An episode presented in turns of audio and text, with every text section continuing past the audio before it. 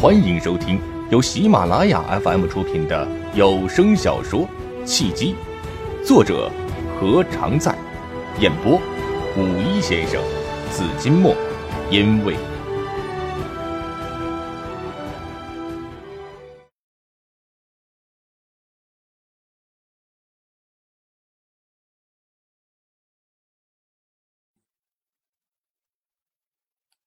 第二十八章。平地风波，谁和谁无缘，能见面坐在一起就是有缘。杜经燕话音刚落，人影一闪，一个亭亭玉立的女孩出现在了眼前。女孩一袭长裙，披一条披肩，颇有几分素净雅致之美。只是和她穿着不太相配的是，她化了很浓的妆，而且还是烟熏妆。两个大大的熊猫眼，夸张而惊人，在黄昏的灯光照耀下，有一种妩媚而不过分张扬的美感。只是，这是在茶馆里，如果是在酒吧，她的打扮才算是合时宜。你说的朋友，杜君燕认识罗毅，上次在素心斋，罗毅和陈占天一见面就打得火热，他岂能记不住罗毅呢？却没有想到，连城说的朋友就是他。他起身和罗伊握手：“你好，罗伊，第二次见面了。”“你好，杜总。”罗伊落落大方的和杜金燕握了手。想起连城说过，杜金燕也是个有钱人，他现在对杜金燕的观感大为改观。当然，也有陈占天太让人失望的缘故。他浅浅一笑，保持了应有的矜持。“没打扰到杜总吧？”没有没有，请坐。杜金燕对罗毅印象一般，主要是他很清楚陈占天的为人。罗毅一见面就和陈占天打得火热，在他心中，罗毅不过是众多拜金女中的一个。但既然是连城的朋友，他也不好表露出心中的厌烦，很有礼貌的请罗毅落座。罗毅目光一扫，也不客气，直接就坐在了杜金燕的旁边。我还是坐杜总这里吧。连城的座位太乱了，杜总没意见吧？有美女相伴是好事啊，怎么会有意见呢？杜金燕哈哈一笑，朝里面让了一让。想喝什么茶呀？和杜总一样就行了。罗毅笑了笑，漫不经心的看了连城一眼。茉莉不是和你一起吗？他人呢？啊，他先回去了。见罗毅一见到杜金燕就想贴上去的做派，连城有点后悔叫罗毅过来了。原以为罗毅经陈占天一事会有所收敛，没想到他居然还是不思悔改。他暗暗摇头。罗毅啊，刚才我和杜哥谈到了初恋，要不你也说说你的初恋？罗毅不满的白了连城一眼。初恋，都猴年马月的事情了，早忘了。谁还记得不懂爱情的初恋？拿我寻开心是不是连城？真不是。杜君燕替连城开头，他是何许人也呀？早就看出了罗毅对他的想法。想起罗毅才和陈占天见了一面就跟着陈占天走的行为，他实在对罗毅提不起兴趣。尽管罗毅是一个地道的美女，初恋时怎么会不懂爱情呢？初恋时的感情。才纯真，才干净呢。初恋就是单纯的美好，就是纯粹的喜欢，什么都没有，怎么会是爱情？爱情是多么美好的感情，可不仅仅是好感。罗毅继续发表他的高见，丝毫没有注意到连城的眼色，他还想让杜金燕接受他的看法。要我说，爱情就是人类最美好的情感，爱情也是维护社会稳定。促进人类进步的纽带，爱情除了讲究情投意合之外，还要讲究门当户对，可不仅仅是你喜欢我，我喜欢你就全世界了。你说的不是爱情，是婚姻。杜金燕若无其事的笑了笑，其实她并不想和罗毅争辩，但一想到罗毅知道她的爱情观也是好事，省得罗毅对她过于的热切。爱情可以美好，可以纯真，婚姻就要考虑许多爱情之外的因素了。杜总怎么看待爱情和婚姻呢？罗毅眼光流转，媚眼横生。杜经燕没接招，假装没看到罗毅的风情。他伸出左手，端起茶杯，露出了左手手腕上的手表，是一块皮带款的万国，价值十五万元左右。作为世界十大名表的万国表，虽然也是一家传统的机械表商，但和劳力士等品牌过于关注精确度和厚重不同，万国十分注重创新。创造世界纪录似乎已经成为万国表厂传承的内在动力。万国的超卓复杂型腕表是世界上最复杂的机械腕表之一，共有六百五十九个微型组件。这款腕表的设计精妙复杂，能够制造的钟表制造商屈指可数，而且生产数量有限，每年的产量不会超过五十只，因此只有极少数的收藏家才有机会拥有。十大名表。每个品牌都有自己独特的文化传承，万国的文化传承是钟表本身，比精确的时间更令人着迷。既然杜金燕喜欢的是万国，而罗伊问他的又是如何看待爱情和婚姻，那么杜金燕有意无意露出的万国表的举动，其实就已经回答了罗伊的问题。不过，罗伊远不如连城的眼光细致。他端起茶杯放到了嘴边，却不喝，笑意盈盈的看着杜金燕，等期待着杜金燕的答案。呃，爱情本身呢，比婚姻更令人着迷。杜金燕沉吟了片刻，说出了他的看法：如果仅仅是只谈爱情不谈婚姻的话，可以不在意两个人的身份差距和兴趣爱好；但如果涉及到了婚姻，就得考虑到很多现实的问题了。比如呢？罗毅的脸上保持着明媚的笑容，只不过由于化妆过浓的原因，再加上熊猫眼实在吓人，他的笑容有几分强颜欢笑的意味。比如，如果她不会做饭、不顾家、不温柔、不可爱，长得再漂亮、再有风情，我也不会娶回家的。杜静燕意味深长的看了罗毅一眼，目光在罗毅的熊猫眼上停留了片刻。才又继续说道：“再比如吧，如果她是一个经常在夜店狂欢、喜欢一群人聚在一起开派对、喝酒、抽烟，并且浓妆艳抹的女孩，我也不会去回家的。还有，如果她是一个虚荣的拜金女，谈过许多次恋爱，不洁身自好，她对我再好、再痛改前非，我也不会去回家。”罗伊的笑容凝固了。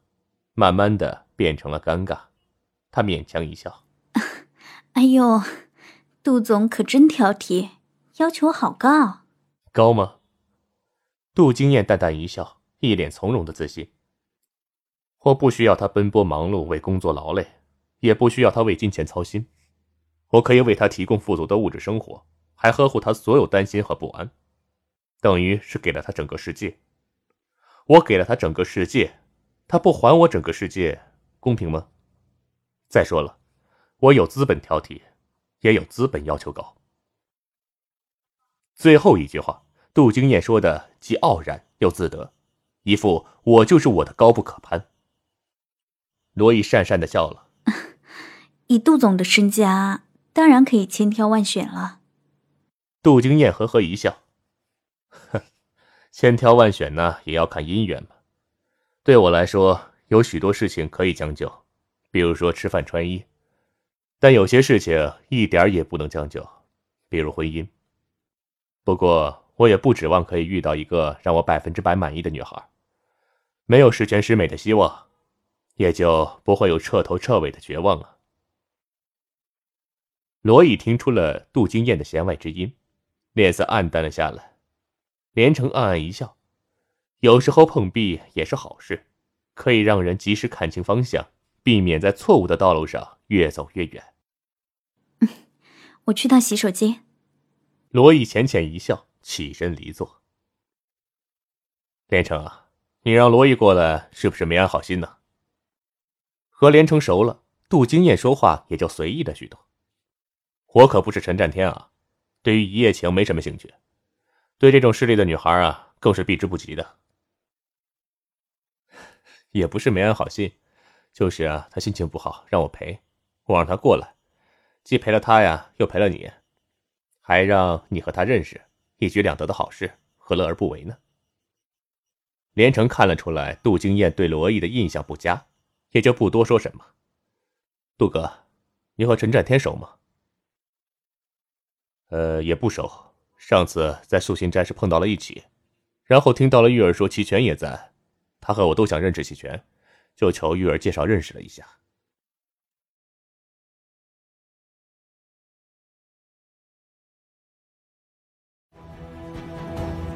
您正在收听的是由喜马拉雅 FM 出品的有声小说《契机》。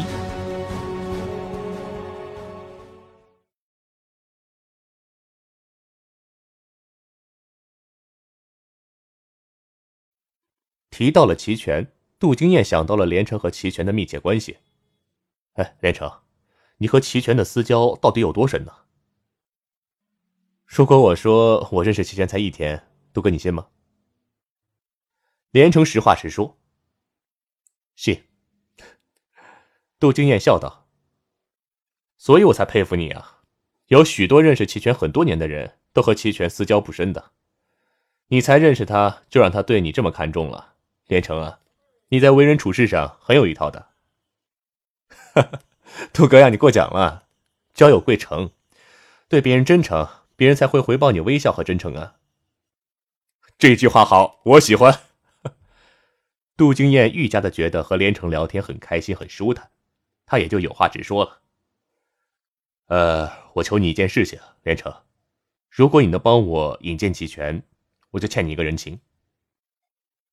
任何形式的承诺都好兑现，比如说一个工作、一笔钱，或是实物的报酬，唯独人情难还。杜金燕直接以人情重托，可见他是下了莫大的决心，也是对连城坦诚相待。连城举起茶杯：“杜哥当我是朋友，就直接说有事要我帮忙，而不是求。既然是朋友，帮忙就是理所应当的分内事，还当成了人情。”说明杜哥没把我当朋友啊！惭愧啊。杜金燕也是个聪明人，一点就破，呵呵一笑，和连城碰杯。老弟呀，老哥的事情就是你的事情，这个忙啊，你不帮也得帮。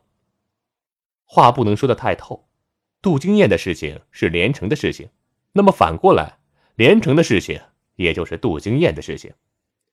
连城见他和杜金燕的关系迅速接近，心中大喜。杜哥就等我的消息吧。二人相视一笑，忽然之间都有了一种相见恨晚的感觉。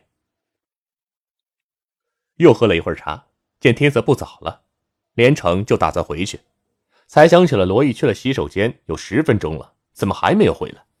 杜金燕也意识到了哪里不对，说道：“走去看看。”包间在二楼，洗手间在一楼。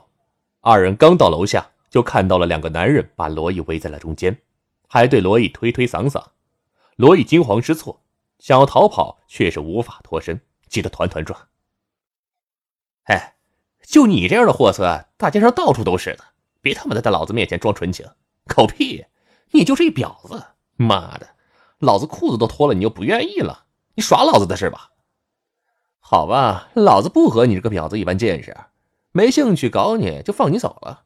你居然还敢找人来打老子！你真当老子整治不了你是吧？一个瘦高的男人用力的抓着罗伊的胳膊，凶神恶煞的样子，好像一口吃掉罗伊似的。哎，陈哥，别在这里闹，这里是茶馆，走，咱们到外面说去。另外一个又矮又胖的、长得跟冬瓜似的男人，用右手抓住了罗毅的另一只胳膊，左手拉着瘦高男人就往门外走。一楼的客人不多，只有五六个人，都目瞪口呆的看着眼前发生的一幕，却没有一个人敢上去帮忙，都被瘦高男人的凶恶给吓住了。放开我！你们放开我！臭流氓、混蛋、王八蛋！放开！罗毅用力挣扎，不停的咒骂，却始终挣脱不了二人。毕竟她只是一个女孩子，女性天生的弱势让他无能为力。连城和杜经燕对视一眼，二人都从对方的眼中看到了熊熊燃烧的怒火。瘦高男人不是别人，正是陈占天。矮胖男人是谁？连城不认识，杜经燕却是认得出来，他是陈占天的跟班小弟宁二。宁二原名叫宁肯，因为经常犯浑耍二，时间长了被人叫成了宁肯二，意思就是宁肯犯二也不肯当一个正常人。宁肯听了觉得名字太长，索性自称宁二。宁二最大的本事就是打架。犯浑的时候，谁也不怕，一动手就是拼命的架势，所以知道的人轻易不会和他动手。毕竟小命最重要，谁也犯不着为了一点小事就拿命去拼。连城不知道宁二是谁，他救人心切，也顾不上和杜经燕多说什么，只来得及小声交代了一句：“杜哥，一会儿你负责拉走罗毅，陈占天和矮冬瓜我来对付。”杜经燕伸手一拉，想拉住连城，不让连城那么冲动。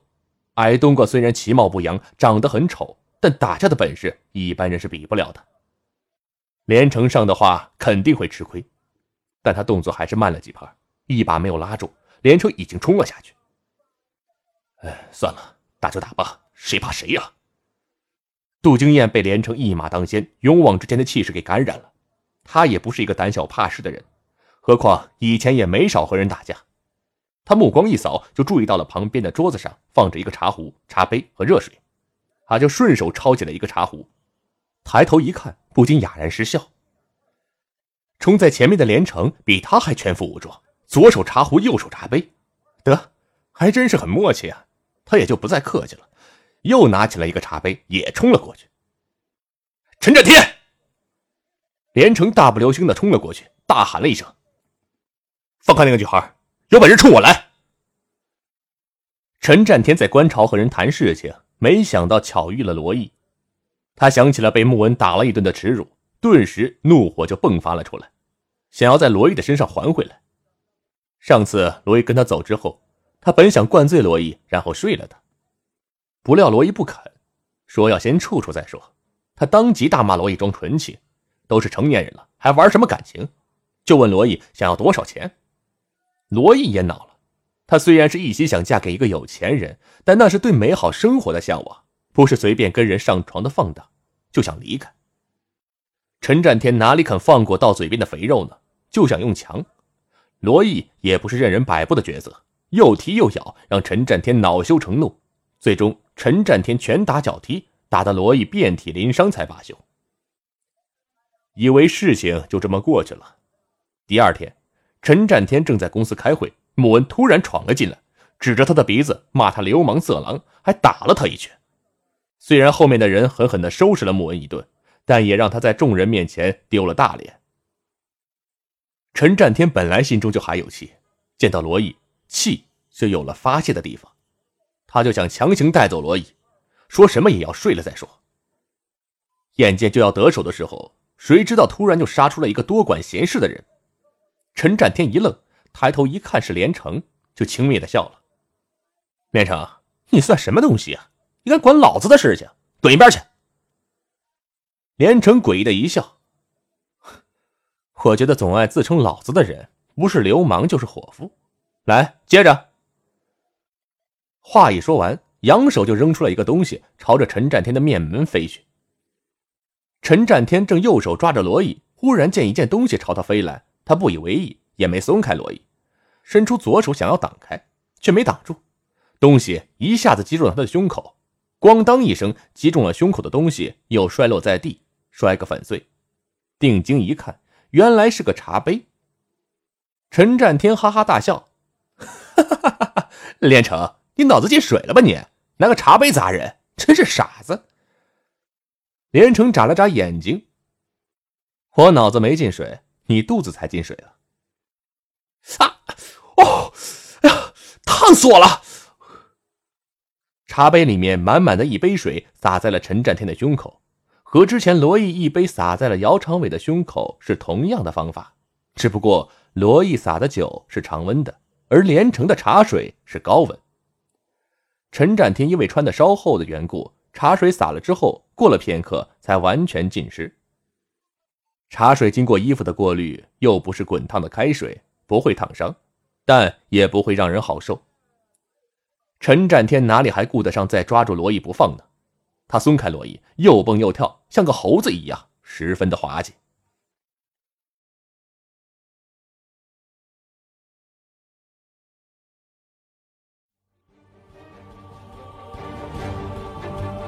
各位听众朋友，本集已播讲完毕，感谢您的收听。